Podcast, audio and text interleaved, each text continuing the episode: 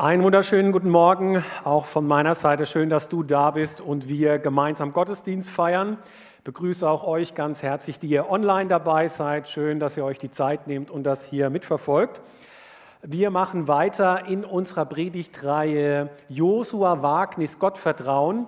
Aber bevor ich in die Predigt einsteige, will ich mich nochmal herzlich bedanken wir waren ja vergangenes Wochenende auf Klausur als Gemeindeleitung, als Ältestenkreis, habe euch sogar ein Bild mitgebracht, wie wir da alle schön stehen, schön lachen und strahlen.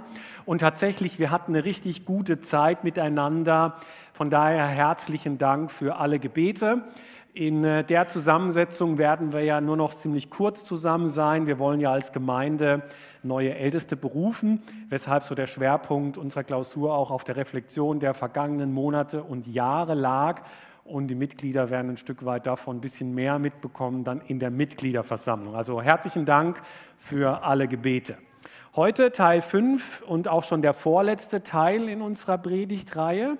Josua Wagnis, Gottvertrauen und heute das Thema vage Gehorsam. Gehorsam, dieses Wort kommt von Gehör oder horchen oder auf jemanden hören. Und wie wir alle aus unserer Kindheit wissen, beim Gehorsam geht es nicht allein nur ums Hören, sondern auch um das Befolgen des Gehörten. Und wie wir aus der Corona-Zeit wissen, mit dem Gehorsam das ist so eine Sache, das fällt dem einen schwer und dem anderen mal leichter. Wenn ich so persönlich drüber nachdenke, über meinen Gehorsam, dann ist es so, es gibt Bereiche, Themen, da fällt es mir total leicht, gehorsam zu sein. Und ich sage euch jetzt gar nicht, welche Bereiche das sind, sonst werdet ihr nur neidisch. Ähm, aber um ehrlich zu sein, es gibt auch so ein paar Bereiche, wo mir Gehorsam nicht so leicht fällt. Und das sind jetzt gar nicht so immer die großen Dinge oder hat mit Gott zu tun, sondern ich merke so bei mir, manchmal fällt es mir schwer, gegenüber meinen selbst aufgestellten Regeln gehorsam zu sein. Wie viel Sport ich zum Beispiel in einer Woche machen will, wann ich wie wo was esse, wie ich mich gegenüber meiner Familie so verhalten will. Und so ganz allgemein stelle ich bei mir fest, Gehorsam fällt mir richtig schwer, wenn es lange dauert und ich es nicht nachvollziehen kann. Also das ist wirklich schwierig für mich. Oder so dieser Klassiker, vielleicht kennt ihr das auch. Ich bin hier vor ein paar Wochen, war noch ein bisschen wärmer, mit dem Fahrrad von der Sitzung spät heimgekommen. Das war so 23, kurz vor 24 Uhr. Und dann komme ich mit dem Fahrrad an der Ampel und die Fußgängerampel ist rot. Und Nichts ist auf der Kreuzung los. Und ich frage mich so, sag mal, haben die in Bonn hier bis nachts spät die Ampeln in Betrieb? Und ich habe da gedrückt und es hat und hat sich nichts getan. Und da fragt sich ja, was machst du da jetzt? Bist du da gehorsam oder nicht? Und so sind wir, glaube ich, alle wie immer wieder so auf die Probe gestellt, gehorsam zu sein. Und unser Gehorsam wird geprüft und in Frage gestellt. Und so kommen wir heute an eine Episode, am Buch Josua, Volk Israel, wo auch der Gehorsam gefragt wird und der Gehorsam geprüft wird. Ja, bis zum Schluss wird Gehorsam gefragt und geprüft. Wir kommen zu einer der bekanntesten Geschichten des Alten Testamentes, die Eroberung von Jericho. In der Geschichte von Israel ist ja das eine ganz wichtige Geschichte. Vor vielen, vielen Jahren hatte Gott dem Volk verheißen, dass sie dieses Land einnehmen dürfen. Und jetzt in diesem Josua-Buch kommt jetzt die erste Eroberung der ersten Stadt in diesem verheißenen Land. Also eine ganz wichtige Geschichte. Und wir bekommen folgende Situationsbeschreibung geliefert. Wir lesen Josua 6, Vers 1. Alle Tore der Stadt Jericho sind fest verriegelt, als die Israeliten herandrücken. Niemand kann hinein und niemand heraus. Und was diese Aussage so bedeutet, merken wir, wenn wir uns so ein bisschen mit Jericho beschäftigen. Jericho ist möglicherweise eine der ältesten Städte in dieser Welt, auf dieser Welt. Und bei Ausgrabungen hat man einen Turm gefunden, der so 7000 bis 8000 Jahre vor Christus erbaut sein konnte. Und damit gilt so diese Ausgrabung ähm, und Jericho als die älteste Stadtbefestigung, die wir hier auf diesem Planeten haben. Und deshalb ist Jericho bis heute von viel großem Interesse und es finden bis heute dort eine Menge Ausgrabungen statt und es ist noch nicht alles erforscht. Warum? Weil natürlich das Geld fehlt, um die ganzen Archäologen zu äh, bezahlen, wenn sie da in der Erde butteln und so Scherben, so Scherben und sowas das rausfinden. Ihr wisst, wie das geht. Aber so ist es so, es gibt noch viel zu erforschen und die Archäologie kann nicht alle Fragen rund um Jericho beantworten. Und so gibt es eine ganze Reihe von Forschern, die meinen, im Blick auf den biblischen Bericht, ja, das mit Jericho, das hat tatsächlich so stattgefunden. Und es gibt auch eine ganze Reihe von Forschern, die sagen, nee, ist genau andersherum, hat nicht stattgefunden.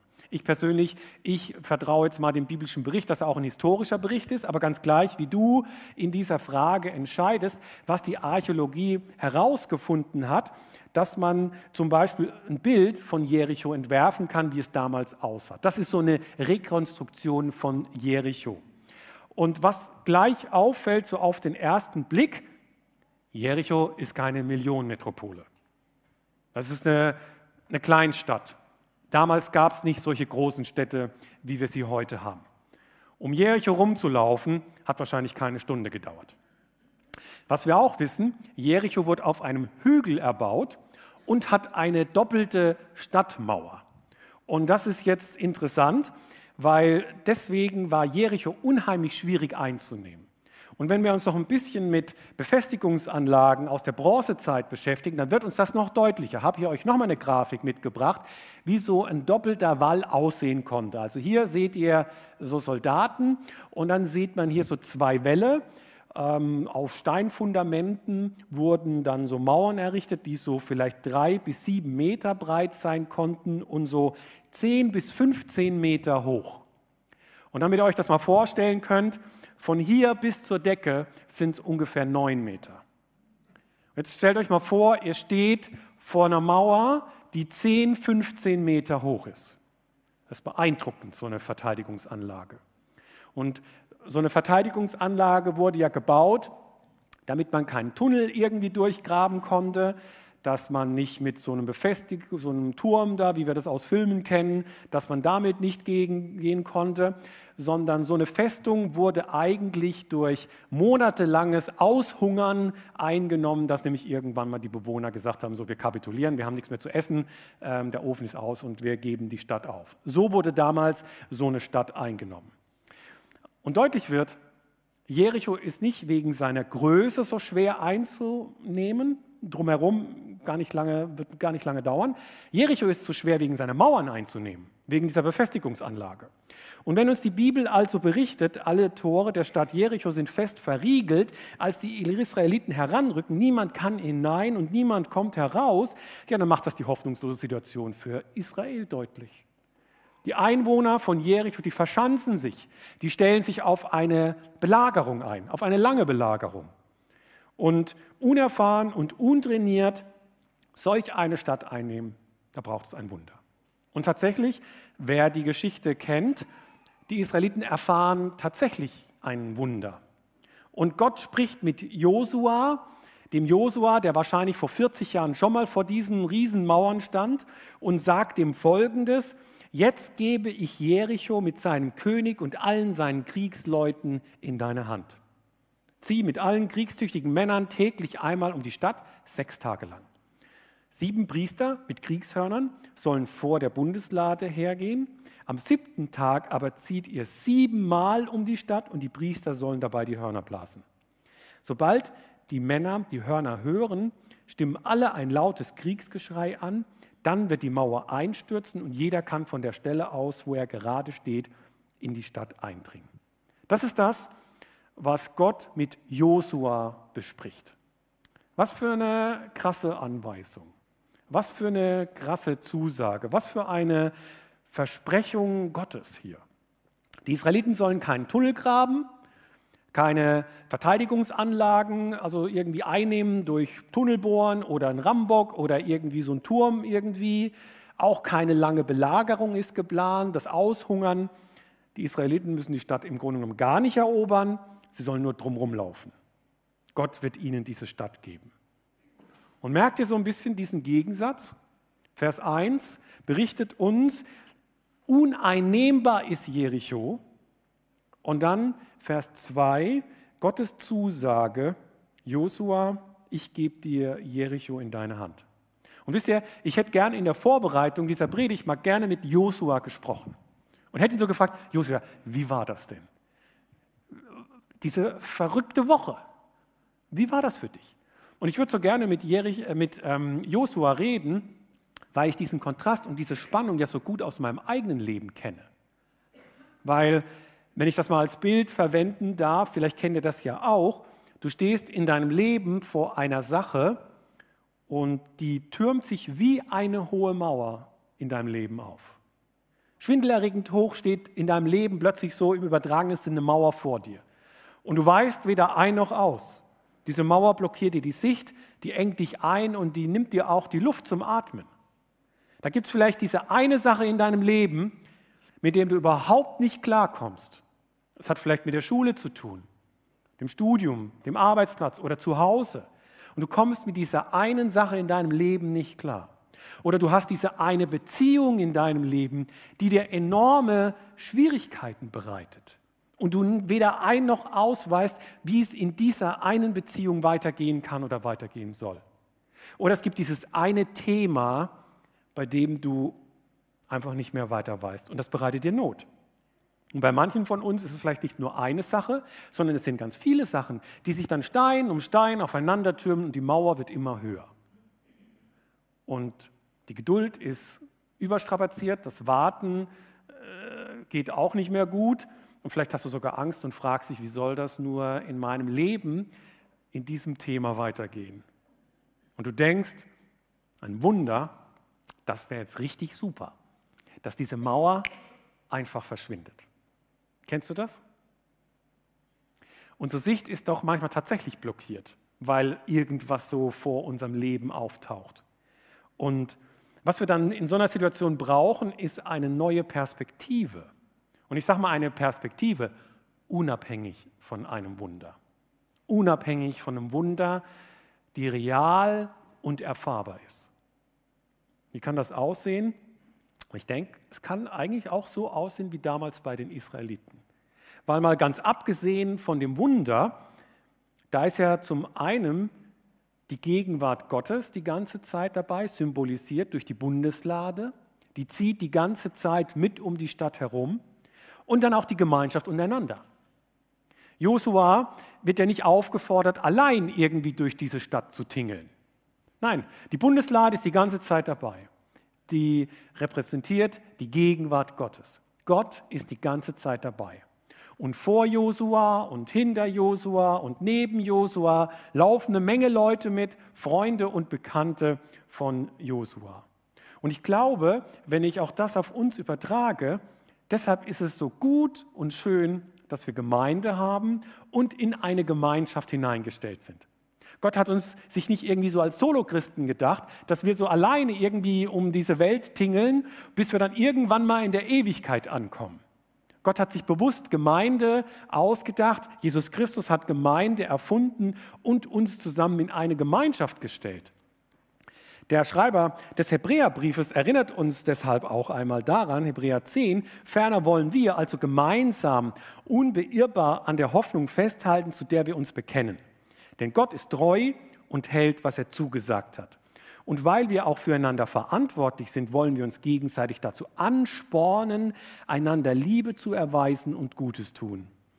Deshalb ist es wichtig, dass wir unsere Zusammenkünfte nicht fernbleiben, wie einige sich das angewöhnt haben, sondern dass wir einander ermutigen.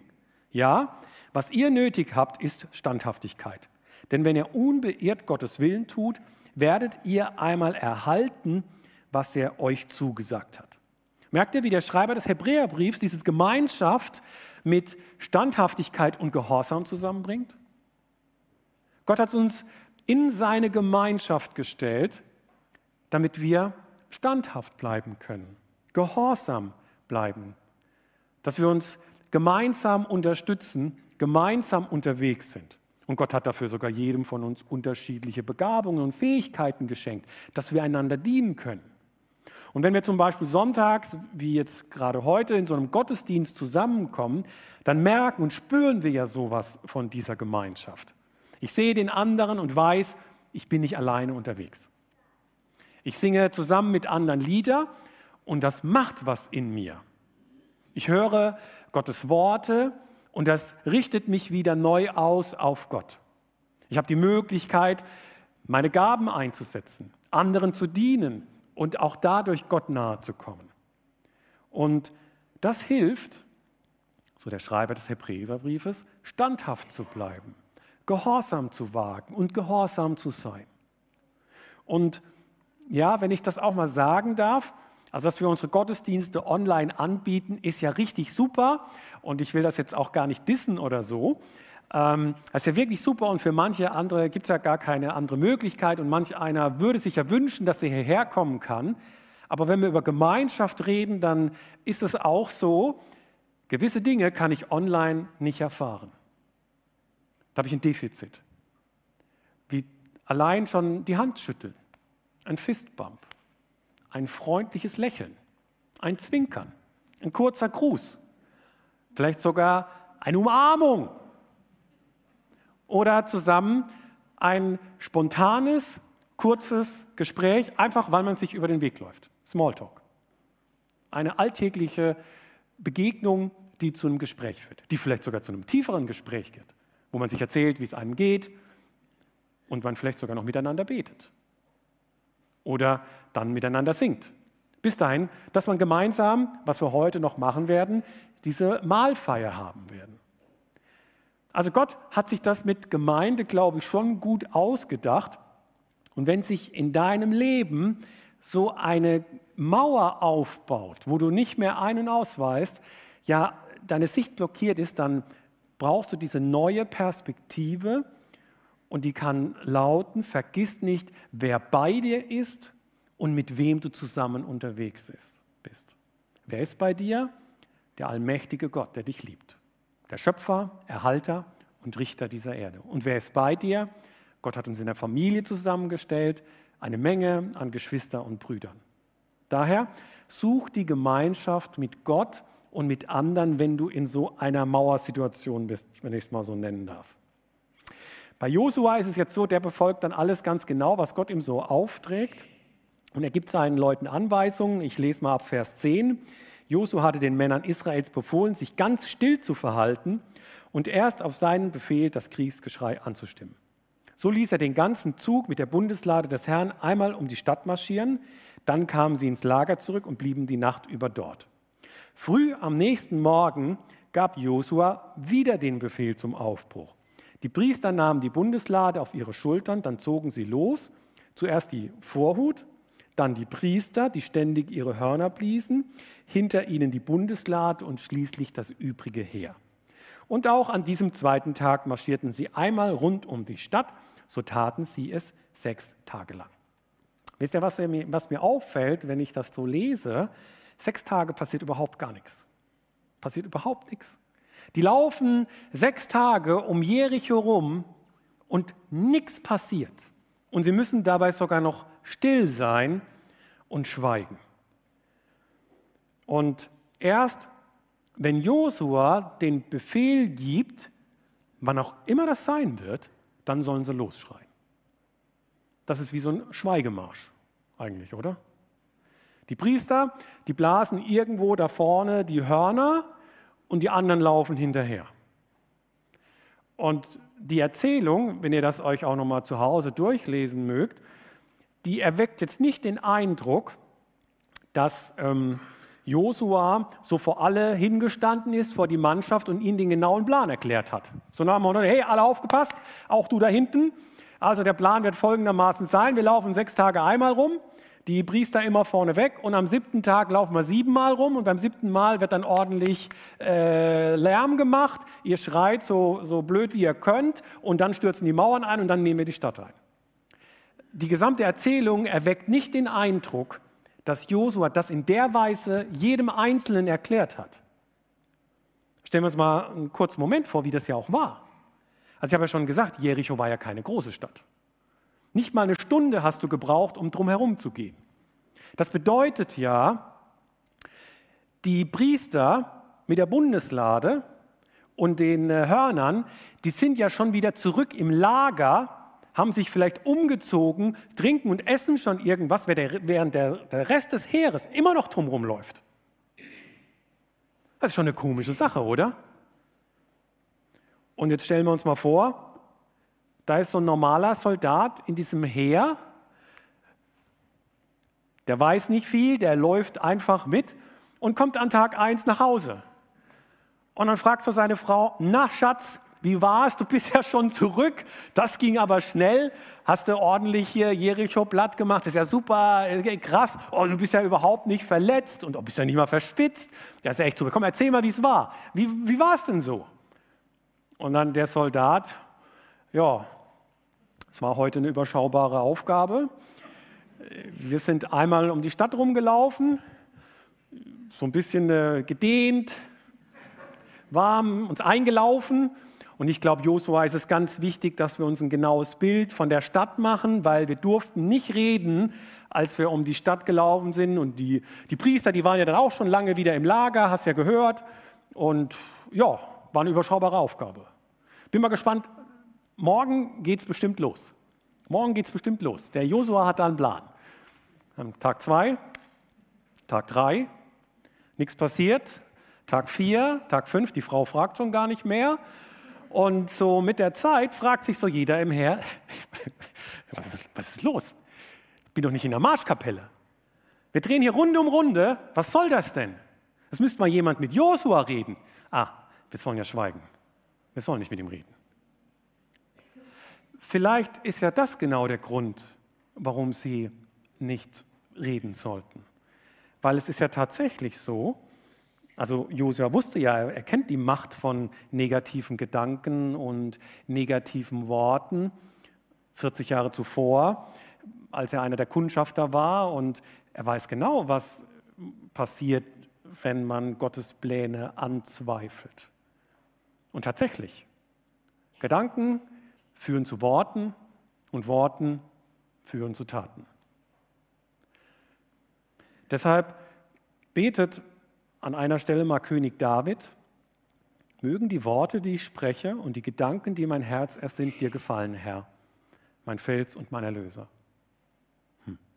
Mögen die Worte, die ich spreche und die Gedanken, die mein Herz ersinnt, dir gefallen, Herr, mein Fels und mein Erlöser.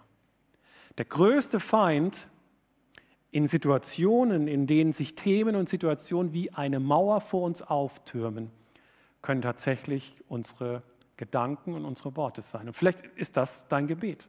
Vielleicht muss das dein Gebet für die nächste Woche sein, für die nächste Zeit sein. Dass du betest, mögen die Worte, die ich spreche und die Gedanken, die mein Herz erst sind, dir gefallen, mein Vater im Himmel. Ihr habt gerade gemerkt, ich bin ja davon ausgegangen, dass die Israeliten nicht genau wissen, wie das jetzt so abläuft, dass die breite Masse nicht Bescheid weiß, wie der detaillierte Plan ist. Aber selbst nehmen wir an, es hätten alle gewusst, so eine ganze Woche durchhalten ist schon ein hartes Ding oder ist schon eine Nummer. Und ich glaube, daher letztlich ohne Vertrauen, wenn du diese sechs Tage läufst, ohne Vertrauen in Gott kannst du nicht gehorsam sein.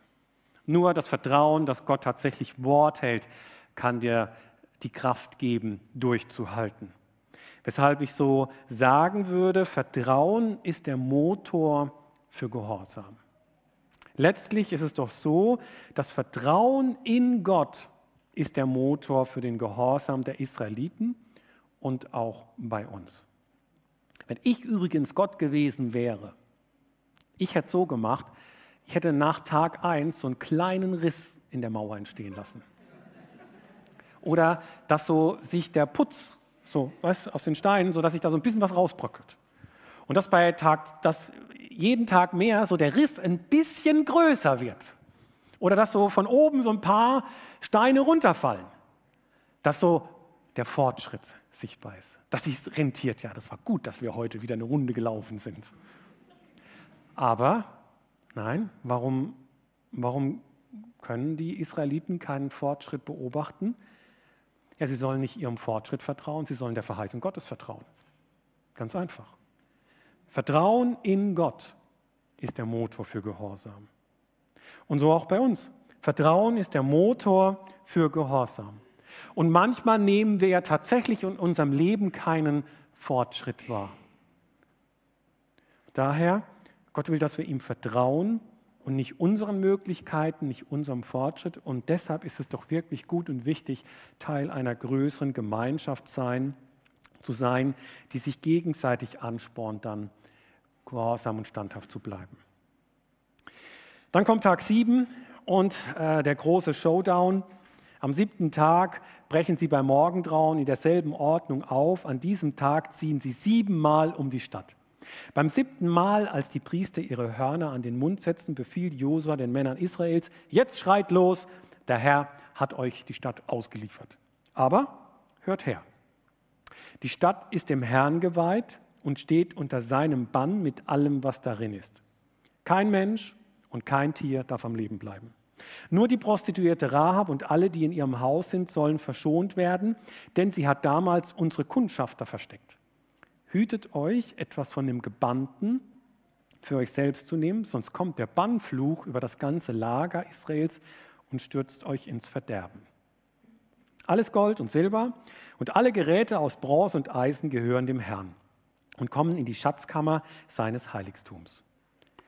Und dann lesen wir, die Priester stoßen in ihre Hörner und als das Volk den Hörnerschall erhört, erhebt es ein lautes Kriegsgeschrei. Da stürzt die ganze Mauer zusammen und die Männer Israels dringen von allen Seiten in die Stadt ein und erobern sie. Das ist diese bekannte Szene, wovon es eine Menge Lieder gibt, eine Menge Lieder gedichtet wurden und sogar auch diese Szene hat Eingang in die Kunst gefunden. Und ich habe euch eines der bekanntesten Bilder mitgebracht von Julius Schnorr von Karolsfeld, wie er diesen Kampf dargestellt hat. Und ich habe mir so in Vorbereitung auf die Predigt so ein paar Dokumentationen über Jericho angeguckt und es gibt keine Dokumentation, wo dieses Bild nicht erscheint. Ist also ganz bekannt. Und bei seiner Interpretation fällt mir auf, ja, da sind auch Reiter dabei. Ja, würde ich sagen, die finden wir nicht im biblischen Bericht und Gott hatte Probleme mit Reitern und Pferden, deshalb gab es die nicht. Jericho sieht für mich auch auf dem Bild eher aus wie so eine mittelalterliche Burg. Und wir, diese Trompeten sind zwar sieben Stück, aber es waren ja eigentlich solche Signalhörner, solche Chauffars, die damals dran kamen. Ich habe hier sogar mal so einen Chauffar mitgebracht. Also es ist kein wikingisches Trinkgefäß, so ein Wikinger-Trinkgefäß, sondern es ist ein Chauffar. Und ich habe gedacht, ich blase da mal rein, damit ihr mal so eine eine Idee bekommt, wie schön das klingt. Und ich mache deshalb mal mein Mikro aus, damit es keinem die Ohren wegfegt.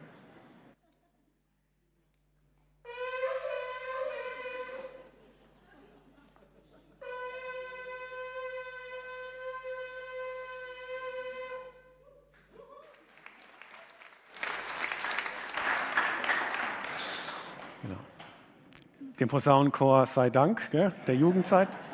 Aber klingt schon krass irgendwie das Teil, gell?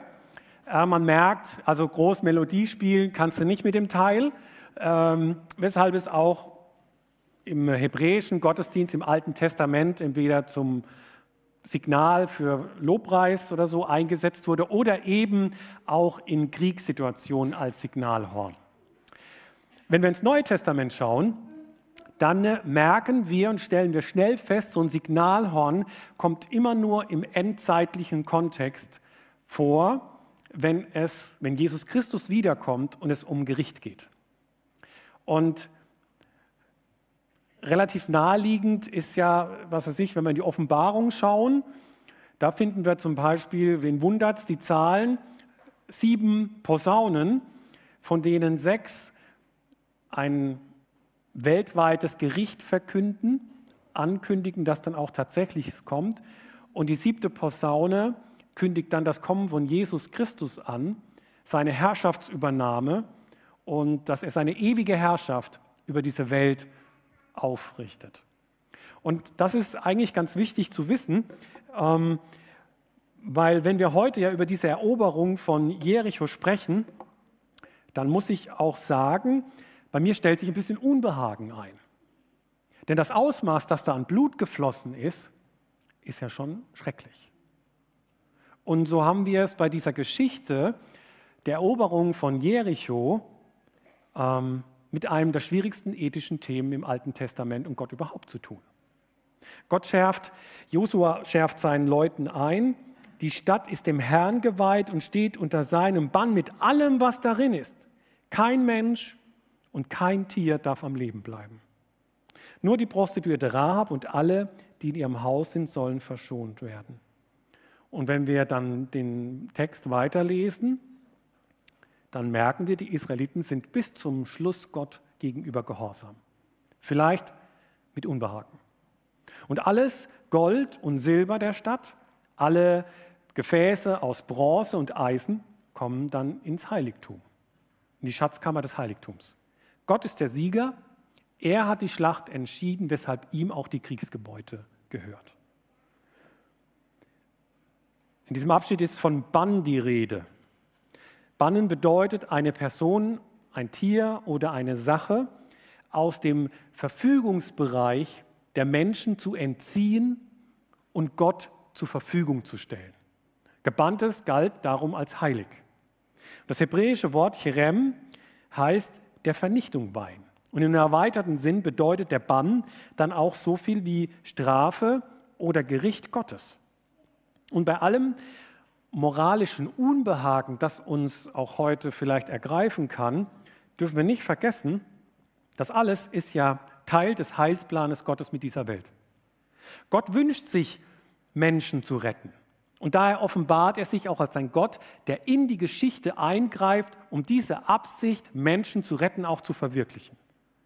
Und mit dem Einzug in das Land Kanaan geht eine ganz alte Verheißung in Erfüllung. Nämlich die Verheißung, die Gott Abraham gegeben hat, dass er mal ein Land besitzen wird, dass er Nachkommen haben wird, durch die die ganze Welt gesegnet sein wird. Und so ist es ja dann auch. Viele Jahre später wächst dann Jesus Christus in diesem Land auf, das so erobert wurde. Und Jesus Christus ist gehorsam bis in den Tod als er in diesem Land stirbt. Und er stirbt den Tod, den wir eigentlich verdient hätten.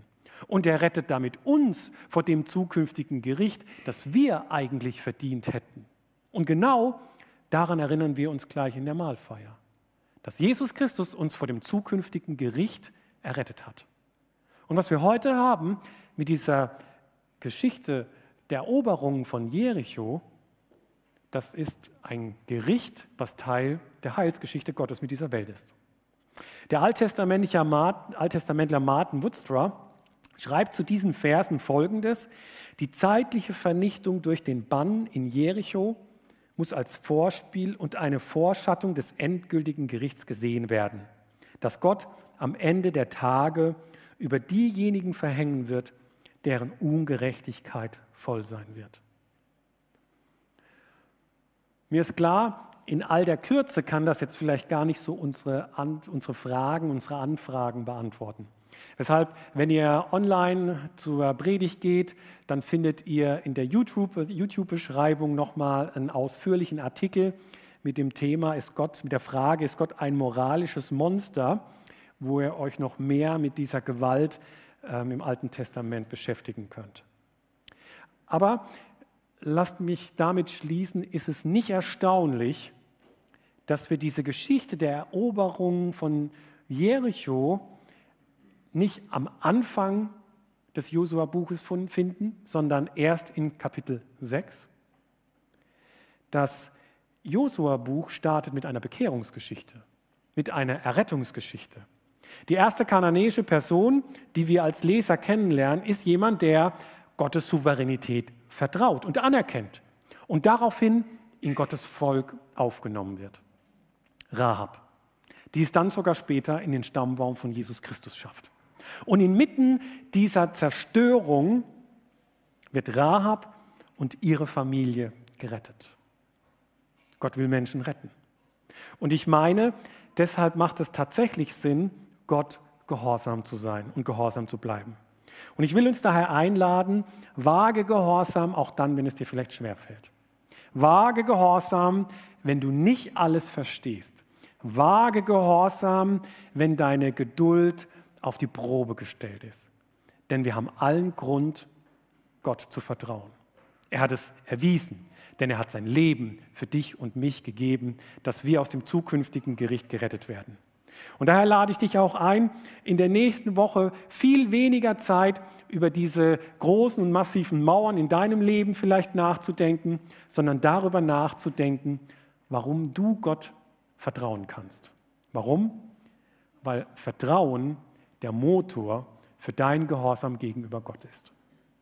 Und Herr Jesus Christus, darum bitte ich dich, dass du uns das durch deinen Heiligen Geist erfahren lässt, dass wir dir gehorsam sein können, dass du uns berührst in unserem Leben an der Stelle, wo wir sind und dass, wenn sich so Mauern in unserem Leben auftürmen, wo wir manchmal nichts verstehen mehr, wo wir weder ein noch auswissen, dass wir uns einfach daran erinnern, wer du bist und dass du bei uns bist und dass wir eine Menge um uns herum haben, die mit auf dem Weg sind. Und so danke ich dir für diesen Gottesdienst, in dem wir das erfahren dürfen, dass du ein lebendiger Gott bist, dass du für uns gestorben bist, dass du uns liebst, dass du uns gerettet hast und dass wir auch nicht allein auf dem Weg mit dir unterwegs sind. Amen.